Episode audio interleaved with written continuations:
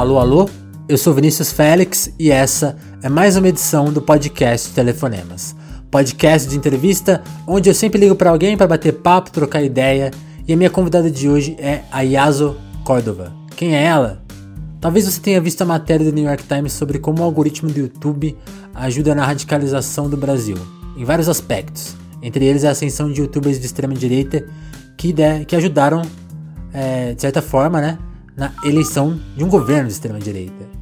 Essa matéria tem entre suas fontes uma, das, uma pesquisa da qual a IASO faz parte.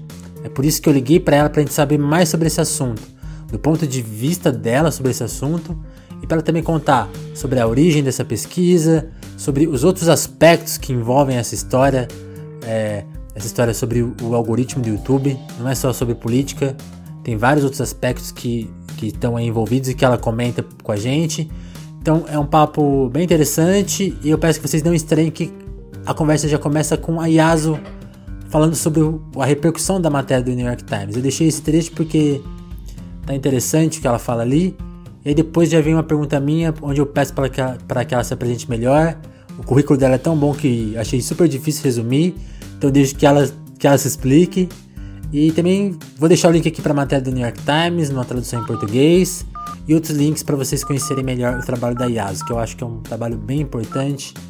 Ela já escreveu, já tem um texto dela também no Intercept sobre como o YouTube se tornou um celeiro da nova direita radical no Brasil. Eu vou deixar esses links para vocês é, se interarem do assunto que a gente discute aqui. Também deixar um texto do blog dela bem interessante. Certo? É, antes do papo, eu te lembro que o Telefonemas conta com seu compartilhamento nas redes sociais.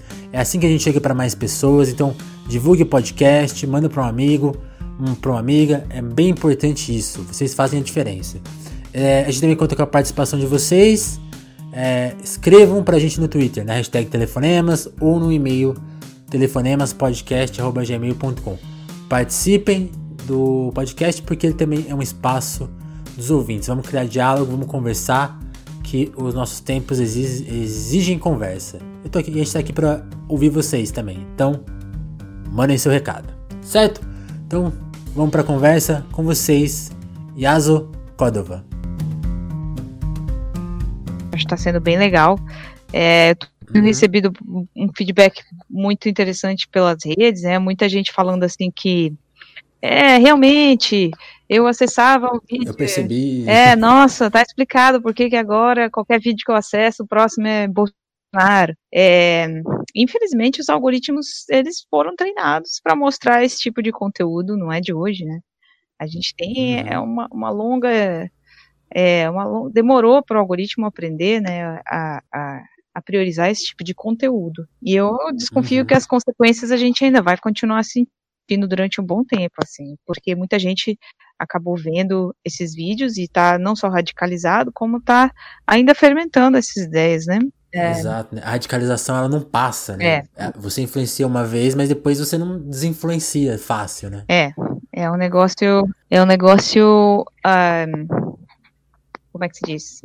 É um negócio que vai devagar, né? É uma, como é uma coisa cultural, uhum. ela vai vai uh, indo devagar e tomando conta. Então a gente vai vendo essa expressão dessas coisas é, lentamente, na expressão de, das pessoas, na mudança de cultura, né? As pessoas vão ficando mais intolerantes. Uhum. Então, um, é isso. Yas, queria que você só explicasse assim, quem, quem é você, resumidamente, hum. para as pessoas entenderem a sua pesquisa, assim, onde que ela se dá, e, e também você, eu percebo que a sua pesquisa ela tem um objetivo anterior até, né? Você fala da, da questão da, demo, da democracia com a tecnologia. Eu queria que você explicasse quem, quem você é e a gente já vai falar de YouTube agora. É bom. É, eu sou uma pessoa que trabalhou, trabalha com tecnologia desde muito cedo. É, tenho uma uhum. carreira bastante interdisciplinar, assim, né? Tenho trabalhado com bastante aspectos da, da tecnologia desde que a gente lançou a internet. A, a gente, né? Não é brincadeira. Desde que a internet foi inventada. É, sempre trabalhei com produtos e, e, negócios muito novos, assim, no Brasil, a implementação de, por uhum. exemplo, jornalismo participativo, depois é, consulta pública para leis, é, consulta pública é aberta para leis, né, no, no, Congresso Brasileiro, É, depois eu é, uhum. trabalhei com a participação do cidadão na, na própria política, né, que é, tem com base a democracia direta. Trabalhei muito tempo depois com privacidade um, e esses temas que são bem estão é, agora muito é, borbulhando, né? Por um ou outro uhum. motivo, eles vêm aparecer aí na, nas notícias e durante. E depois eu acabei. É, tra eu trabalhei muito tempo no W3C, como também fazendo é, standards para indústria de browsers. Então, uhum. muito ligado ao Onde web. você está agora? Agora eu trabalho para o Banco Mundial e eu estive em Harvard dos, durante os últimos três anos como uma fellow, é, trabalhando com pesquisa em dados e desinformação, privacidade, governo eletrônico, governo digital. Então, é, basicamente, essa é a minha trajetória. É, eu tô falando aqui. Você tá, você tá, eu falo, você tá perto dos assuntos do momento. É, né? exatamente. É, meus amigos brincam, meus amigos, minhas amigas brincam muito que assim, eu vivo no futuro, né? futuro tá... Você já tá no futuro. é. É, infelizmente, Legal, Yasu. não é bem o futuro que a gente queria. Né? Que a gente gostaria. Mas, Yasu, você faz. Antes de, de, eu te perguntar quem você é exatamente, eu estava falando justamente de como. Não sei se eu gravei essa parte, se eu vou colocar, mas você mencionou, né? Como que a sua pesquisa sobre o YouTube, isso que aconteceu, que é a matéria do New York Times, que eu já expliquei na introdução, né? No podcast, é, é você falou assim: ah, muitos amigos meus já percebiam isso não sabiam. Ah, isso aqui é é, é realmente o que eu tô percebendo, isso é, isso é, é coisa da minha cabeça. Tem, quando a gente não, não estuda a internet, que está acontecendo por trás, você cria mil teorias e você foi atrás de, de explicar isso. Mas assim, antes de você explicar, como que você percebeu também? Você era uma usuária, você pegou, coletou outras coisas, como que você falou assim, calma, tem uma coisa acontecendo aqui, eu preciso me aprofundar nisso. É muito engraçado, porque um, vamos dizer assim, que eu tenho acompanhado a evolução do YouTube, de um lugar onde a gente se divertia, para um lugar onde a gente começou a se sentir incom incomodado, vamos dizer assim, né? incomodado. né? Uhum. É, eu tenho. É bom lembrar, né? O YouTube era basicamente piadas, vídeos curtos, né? Era outra coisa. Quando eu comecei a, a trabalhar com multimídia, mais especificamente dentro de uma agência de jornalismo, o objetivo da gente uhum. era engraçado, chamar por conteúdo da, das pessoas. A gente queria muito que as pessoas mandassem para a gente conteúdo e a gente ia dar a voz a essas pessoas para que elas pudessem falar tudo o que elas estavam sentindo, é, especialmente com relação certo. à gestão da cidade delas. Né? A gente queria que as pessoas mandassem o vídeo com o buraco na pista, o vídeo com o corredor do hospital. E a coisa evoluiu muito, as plataformas evoluíram muito e o, e o, e o YouTube em específico que era um espaço de brincadeira, um espaço de compartilhamento bem familiar, assim, você compartilhava aqueles momentos que você tinha mais especial, porque você acabava subindo conteúdo para mostrar para os outros, né? Era uma coisa divertida, mas ao mesmo tempo um pouco pessoal, assim. Ele, nesses últimos, Sim. de 2006 para 2016, é, são 10 anos, ele cresceu de uma maneira é, muito diferente da maneira que ele começou né? Ele começou a ser uhum. monetizado, então os vídeos que tinham mais views começaram a ganhar dinheiro. E a, a, a, produção dentro do YouTube ela se tornou um tanto profissional, né? Ao mesmo tempo a gente vê a evolução das plataformas de internet como mediadoras do trabalho. Então hoje em dia você tem um monte de produtores independentes que estão ali nesse modelo de trabalho que a gente chama de gig work, né? De, liderado pelas plataformas. As pessoas estão tra trabalhando para o YouTube sem um contrato de trabalho, mas a plataforma delas é o YouTube.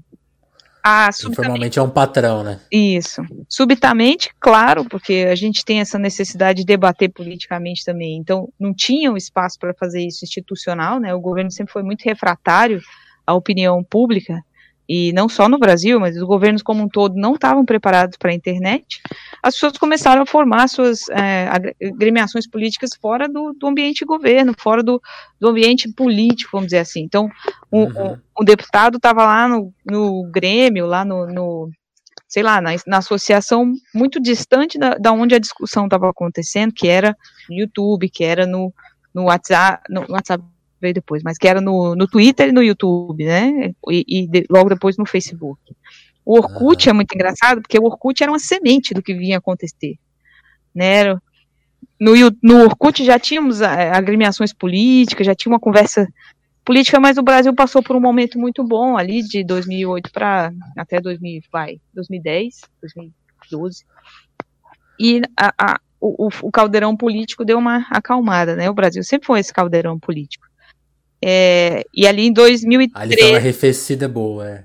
É, sempre foi. E o Brasil é um país enorme, né? Então, ao mesmo tempo Exato. que tudo isso acontece, as plataformas olham para o Brasil e pensam assim: nossa, são 201, 213 milhões de consumidores, são 213 milhões de pessoas para eu pegar os dados e para eu melhorar minhas plataformas, para eu ganhar ainda mais é, dinheiro com a minha plataforma. Então, Tipo, repente... Eles olham assim, que, que, que laboratório ótimo, né? Que pessoas que gostam muito de internet, que usam Exato. sem limite e muita gente, né? Então, assim, na Mobile World Congress, que foi em 2010, se não me engano, tanto o Facebook quanto outras empresas que estavam é, é, entrando no espaço do social media decidiram que o investir pesado em países em desenvolvimento, e especialmente aqueles que têm uma grande população, porque é, a gente não tem um espaço, não, nem, nem, nem só político, para discussão política, e também não temos um espaço, é, em muitos, muitos locais, assim, um espaço para fazer a agremiação, ou também o acesso ao entretenimento é muito caro. Então, o YouTube, é, com certeza, enxergou uma oportunidade nesse, nesse ecossistema. E também o Facebook, também o WhatsApp, o Twitter também. Caramba. Só que o Twitter é um pouco menos agressivo, né? Então, uhum. a gente viu, viu isso, é, esse, esse, caldo que estava, vamos lá, calminho, acabou transbordando de, alguma certa, de uma certa maneira, né? E artificialmente a gente criou uma bolha é, onde existe uma contracultura, uma, uma, engraçado que no começo do YouTube, por exemplo, você olhava a coisa do terraplanismo, por exemplo, como uma teoria da conspiração para dar risada.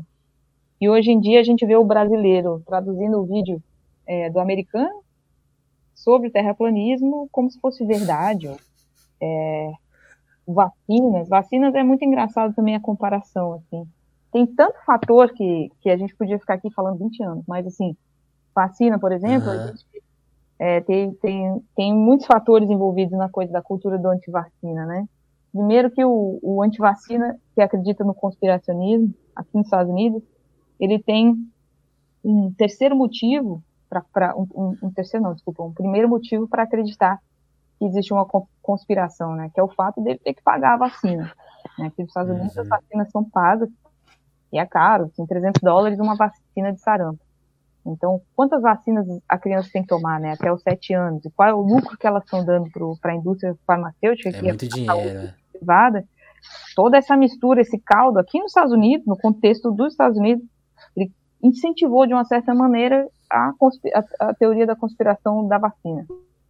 E o brasileiro branco, de, de classe média que é um pouco mais rico, ele adotou essa retórica muito sem saber onde encaixar isso, porque no Brasil a vacina é de graça. Né? Não faz nem sentido, ah, né? Não faz nem sentido. Que coisa. Então, ah, então, então, pelo que você então, falou, a sua percepção foi, foi acontecendo aos poucos, né? Porque você está acompanhando desde o começo. Então você já foi sentindo que Tá, é. tá virando outra coisa, eles estão começando ah. a aperfeiçoar a máquina, né? Quando eu vi, de repente, a pessoa começar a acreditar na teoria da conspiração, nas teorias da conspiração mais absurdas, isso foi, sei lá, 2013, quando o pessoal começou a falar de, por exemplo, uma que eu gosto muito de citar, que é inócua, né, que é a coisa da Dark Web. Né, a Dark Web, a, a Deep Web, ela tem um monte de teorias da conspiração em torno dela, mas, de repente, algumas teorias começaram a ser levadas em conta. É, as pessoas começaram a fazer vídeo falando que a Dark Web, a ligação com não sei o quê. E esse caldo aceita qualquer coisa, satanista, ET, a, quando você envolve pessoal de religião, então tem uma coisa mais mística ainda que entorna o caldo, né? O pessoal é, que acredita que, sei lá, vai voltar os messias.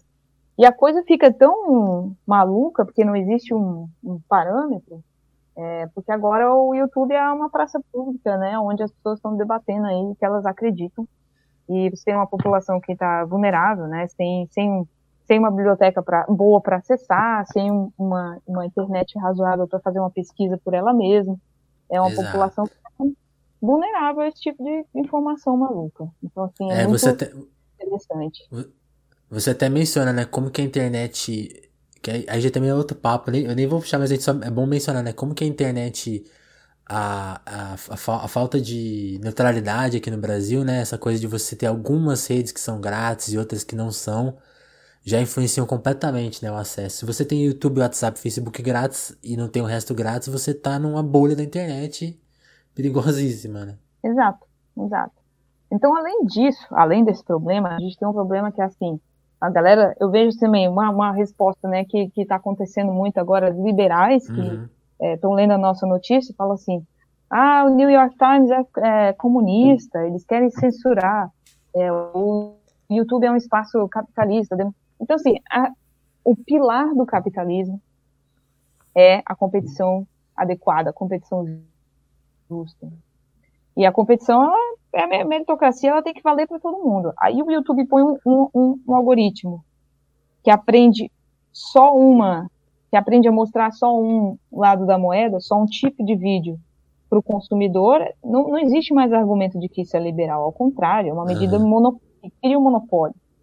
Então, o YouTube deveria trabalhar para é, mostrar mais visões. Se eles querem recomendar, eles têm que recomendar mais visões. Ou então não recomenda nada, deixa o, o, o usuário escolher. Muito como as televisões faziam, né? Você escolhia o canal, você ficava lá, tá, tá, tá, escolhia o canal. Ou até, sei lá, a, a Amazon faz muito isso, né? Você pode escolher. Eles, eles têm a recomendação lá deles para você, mas depois você tem uma série de, de vídeos que você pode ver e eles não fazem uma recomendação na tela toda, né? Tem lá. Exato. Você procurar. É, então, Isso. assim, a, a, a evolução da, da, busca, da personalização toda, ela acaba também sendo prejudicial para o mercado. Né? Se hoje alguém quiser publicar uma série de vídeos sobre, a, sei lá, como funcionam as vacinas, essa pessoa vai ter que, sei lá, tomar banho na, na banheira de Nutella. Porque senão ninguém vai precisar Explicando as vacinas dela. com Nutella. Porque senão o YouTube não vai recomendar o vídeo dessa pessoa. Porque ele está acostumado a recomendar bizarrice é, porque o algoritmo aprendeu a fazer isso. Então, Exato. a gente tem um, um, algoritmo que, além de tudo, ele suprime o mercado, o fair play. Né? Então, não é liberal isso. Nem isso faz sentido. Então, Exato. temos é mil é argumentos aí. Será que você consegue explicar, assim, resumidamente, o que você conseguiu ver na pesquisa? Porque esse aperfeiçoamento da, da máquina de recomendação tá ali, assim, hoje quando a gente vê no que deu, dá, acho que muita gente vai entender, ah, então eles tinham a intenção de fazer isso. Não é bem isso, né? A intenção, quer dizer, a gente não sabe, né? Porque eles também não falam oficialmente. Mas a intenção primordial seria assim, ó, a gente tem uma ferramenta de vídeos, aí se você me corrige se eu estiver errado. Mas a intenção de aperfeiçoar a máquina de recomendação foi no sentido assim, ó, as, as pessoas passam X horas no YouTube, a gente quer, sei lá, aumentar em tanto essas horas. Então a gente precisa monitorar tudo e fazer e deixar a máquina o mais é, o mais viciante possível. Então, assim, coisas que eles mudaram que deixam a gente mais viciado no YouTube. Toda hora que você entra na home, todo mundo deve perceber isso. Todos os vídeos mudaram, ou seja, dá uma sensação de que eu preciso de mais, preciso ver mais coisas. Todos esses vídeos recomendados têm, são diretamente ligados não ao que você assina ou busca, mas ao que você assiste, né? Então também gera.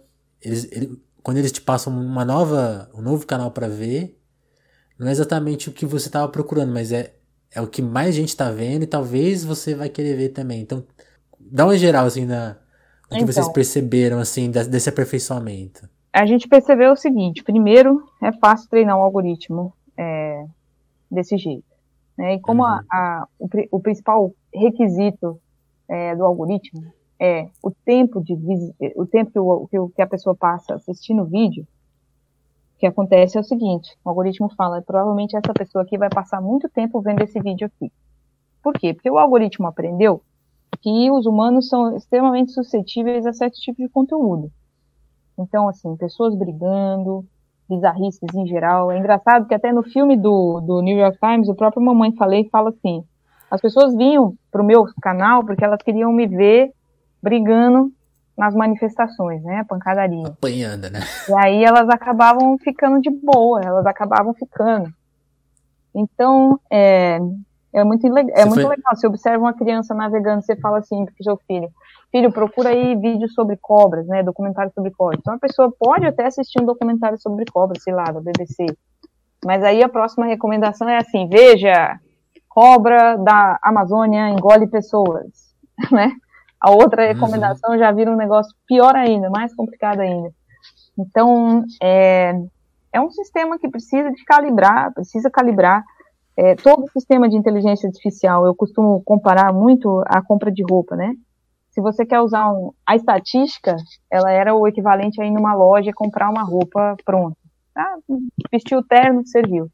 A inteligência, a, a inteligência artificial, especialmente o aprendizado não supervisionado, ele é como se você fosse um alfaiate. Você vai lá e você tem que experimentar e você tem que ajustar o detalhe fino para aquilo ficar bem é, ajeitado ao seu corpo. Então, o que uhum. falta é o YouTube fazer esse, esse detalhe fino, né? E, e é isso, eles precisam fazer ajustes, eles precisam melhorar o ambiente para a competição em termos econômicos também, né? Precisam re, respeitar as regras de mercado é, de onde eles funcionam, né? E precisa dar é, exposição igual, de alguma maneira, para todo tipo de, de youtuber. Não dá para ficar mostrando só bizarrice. Teoria uhum. da conspiração, né? Como é que eles vão fazer isso? Não sei, mas é uma obrigação e é uma, uma coisa que devia estar sendo discutida no Congresso e tal. Entendi. E aí você acha que, assim, o, se existe uma solução para isso... É, é, é até engraçado, antes de falar disso, acho que sim a, alguma reação eles estão fazendo, né? Porque hoje mesmo o, o Nando Moura, que é um dos personagens aí da matéria do New York Times, que, que, que, a matéria, que, que os personagens foram indicados para os vídeos dele, viraram fãs dele, seguidores dele, né? Ele mesmo soltou acho que um vídeo hoje reclamando, né? Ah, eu não vou mais é, fazer vídeo parte... no Facebook. É, né? Mimimi. Ele já tá criticando ele tá criticando o próprio YouTube porque o YouTube parou de funcionar para ele, né? Então o YouTube já tá talvez se movimentando para É, Até... eu entendo que assim, eles devem estar tá corrigindo o, algoritmo. Eu espero que eles deem é, espaço para todo mundo, mais espaço para todo mundo, porque você tem é uma plataforma de mercado e eles precisam obedecer à regra de um mercado, tem que ser justo. Tem que dar a plataforma para o Nando Moura e tem que dar a plataforma para quem não é Nando Moura também.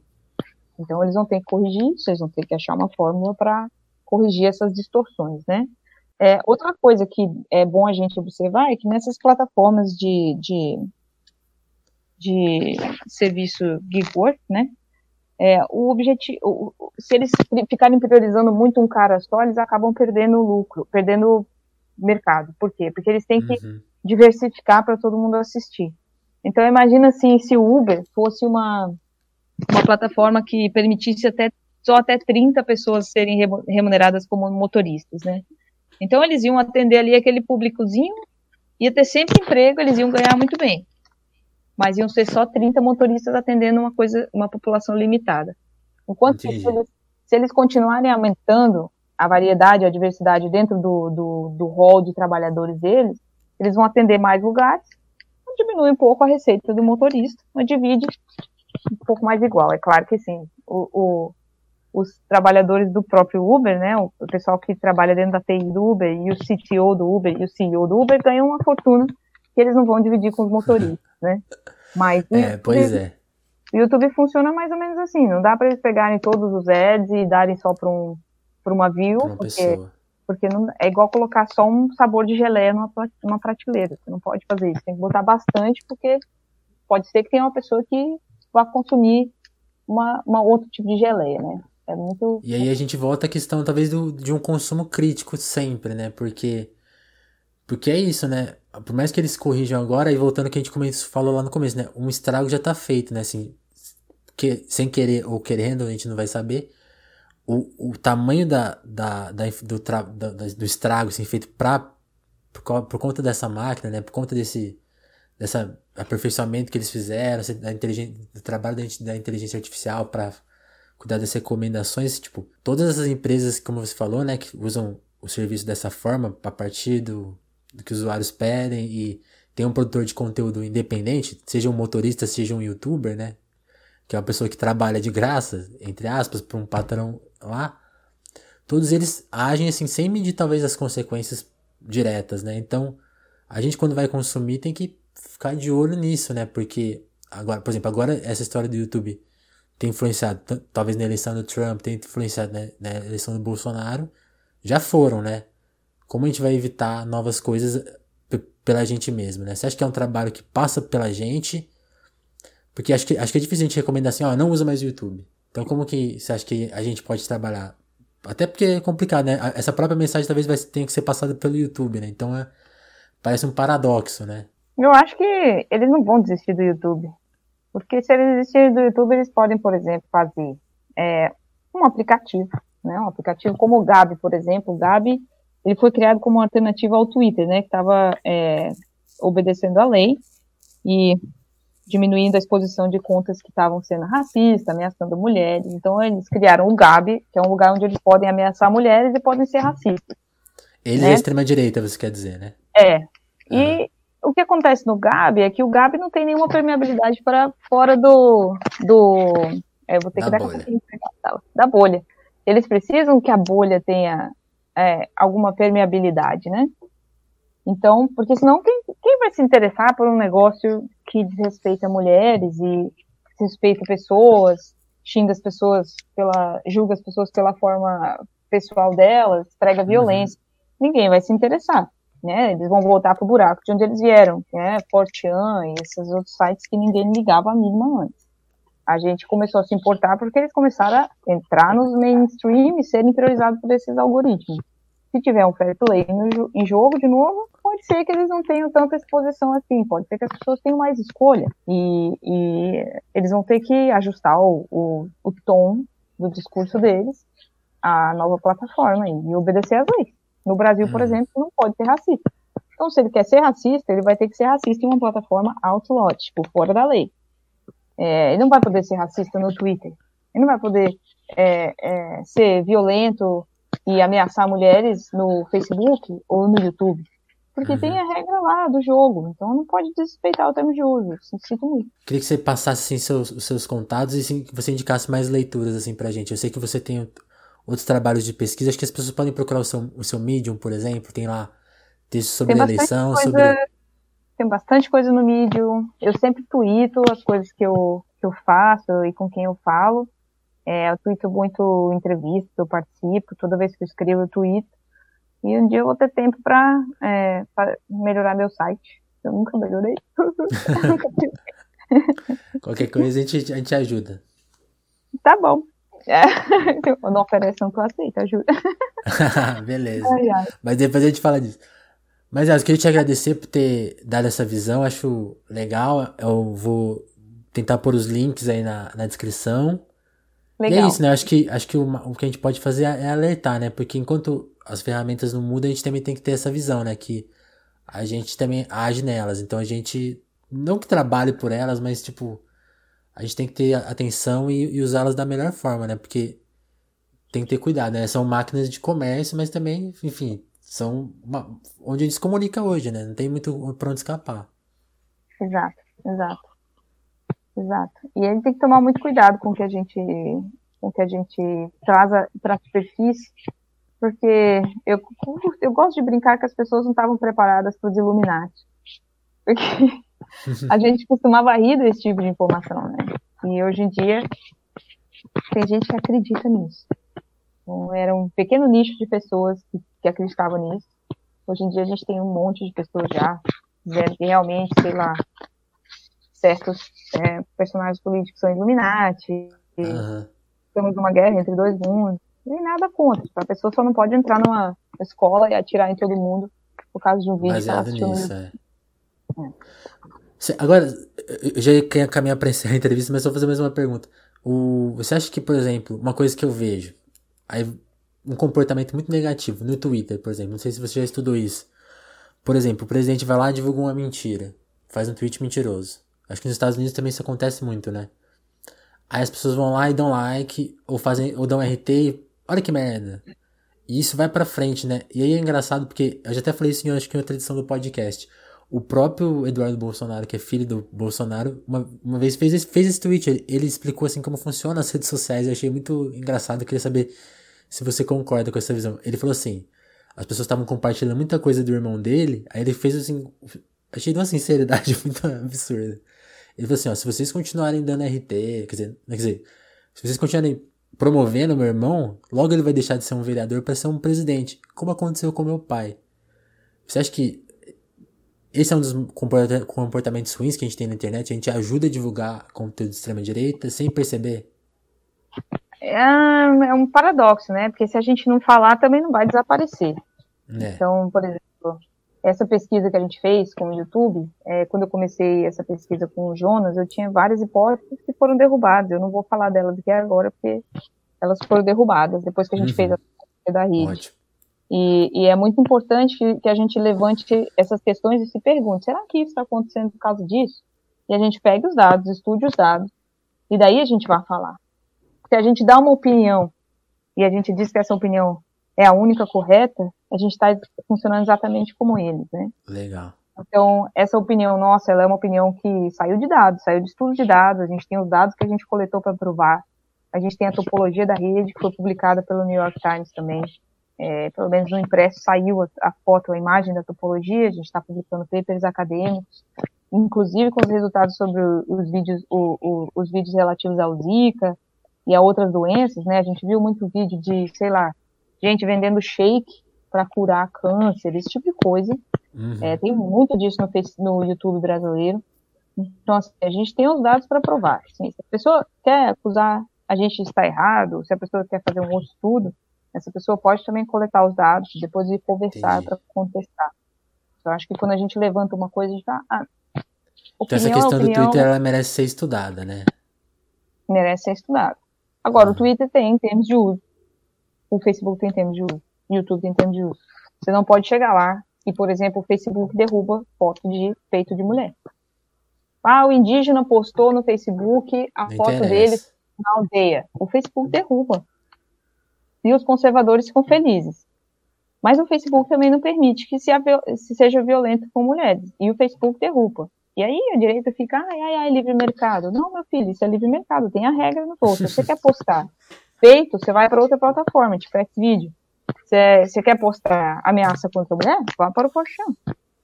Então tem todo, um, tem todo um termo de uso aí que regula como funcionam essas coisas. Tem que Legal. ser coerente. Legal. Yas, eu queria te agradecer então mais uma vez e obrigado. Depois a gente.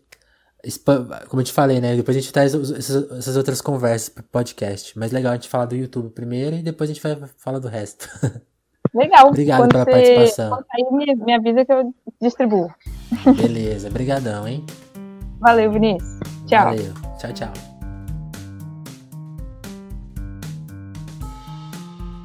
Alô, alô. E aí, pessoal? Gostaram do papo com a Yaso?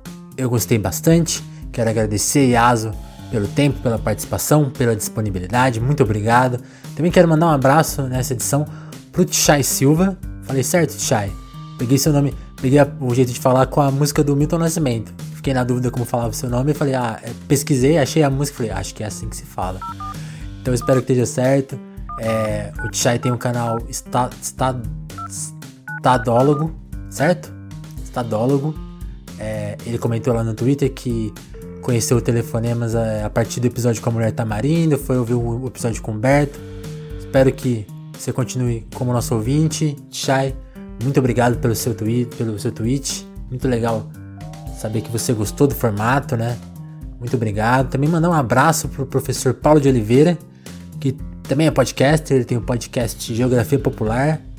É, também comentou é, que é um ouvinte do podcast, comentou lá no Twitter que é um ouvinte do podcast, sugeriu que eu entreviste o Jamil Chad, que é um super jornalista.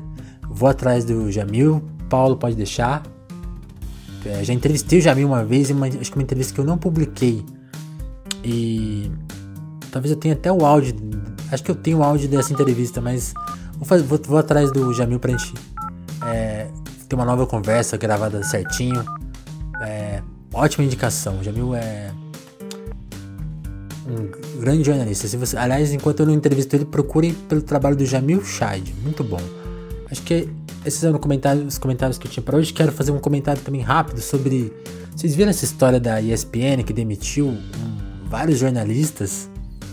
É, é, eu não fui muito atrás dos detalhes, mas essa história conta um pouco sobre o estado da imprensa no Brasil, que eu acho que vai além da crise aí de, de um governo de extrema direita. É uma lógica empresarial no jornalismo que tem uma visão de entretenimento tão tão sei lá é, que conflita com o jornalismo, né?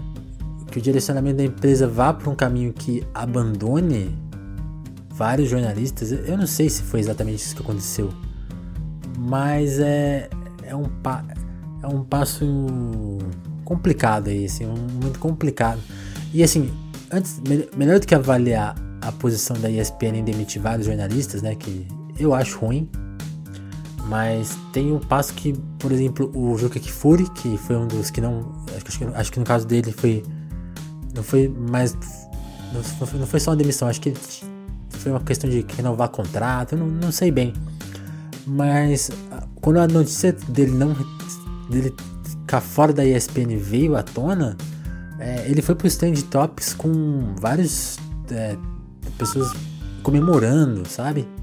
É, porque o Juca se posiciona pela liberdade do Lula, do Lula, se posiciona como jornalista de esquerda que é, e isso é, a gente sabe que, né, como a gente tá, é, é a discussão aqui do episódio com a Yasu, como o algoritmo manipula algumas vezes a nossa percepção da realidade. Eu não consigo acreditar que tantas, tantas pessoas odeiam o Juca a ponto de virar uma hashtag. Isso é sincronizado, isso é, é combinado, é armado. Mas é meio intolerável se a gente ver isso acontecer, né? Porque atinge a pessoa. E atinge a percepção que as outras pessoas têm dela. Então imagina você não conhece o trabalho do Juca Kifuri, entra lá no Twitter, o cara é trending topic e tá lá todo mundo difamando o cara. E aí eu até mandei um e-mail pro Juca, eu não sei se eu. Eu não pedi autorização pro Juca pra falar isso aqui no ar, mas também acho que não tem nada demais e, e vale comentar. Eu logo que fiquei sabendo disso, mandei um abraço para ele. Eu já eu tenho o um e-mail dele, já entrevistei ele e me deu essa vontade de me escrever falei, e solidarizar. Ele agradeceu. Eu também aproveitei para falar, ó, pode, o podcast está aqui para se você quiser fazer uma entrevista. Ele agradeceu o convite, mas acho que ele entendeu que estava queria uma entrevista só por causa da demissão e, e, falou que não tinha nada a acrescentar ao assunto. E sobre os ataques de ódio, ele falou: Olha, é, eu tenho muito menos a responder a bolsominions. Achei, achei muito bom esse comentário do Juca. Então, depois eu reforcei para ele: Ah, vamos, mas, mas vamos conversar. Vamos ver se essa entrevista sai aqui no podcast. É, certo? É, então, eu falei bastante já e quero se você ouviu até aqui, né? Eu imagino que você gosta muito do, do podcast. É, então, participa. Escreve no nosso e-mail, no telefonemaspodcast.gmail.com. Usa a hashtag lá no Twitter, telefonemas, né? Ou me acha lá no Twitter também. É, e vamos dialogar, vamos conversar. Como eu falei no começo desse episódio, são tempos que exigem conversas, exigem diálogo, exigem que a gente consuma informação de uma maneira diferente. Com tempo, com calma porque esse episódio foi sobre isso, né? É, se a gente não agir criticamente sobre o que a gente consome como informação, estamos perdidos. Então, um abraço e até a próxima edição do Telefonemas.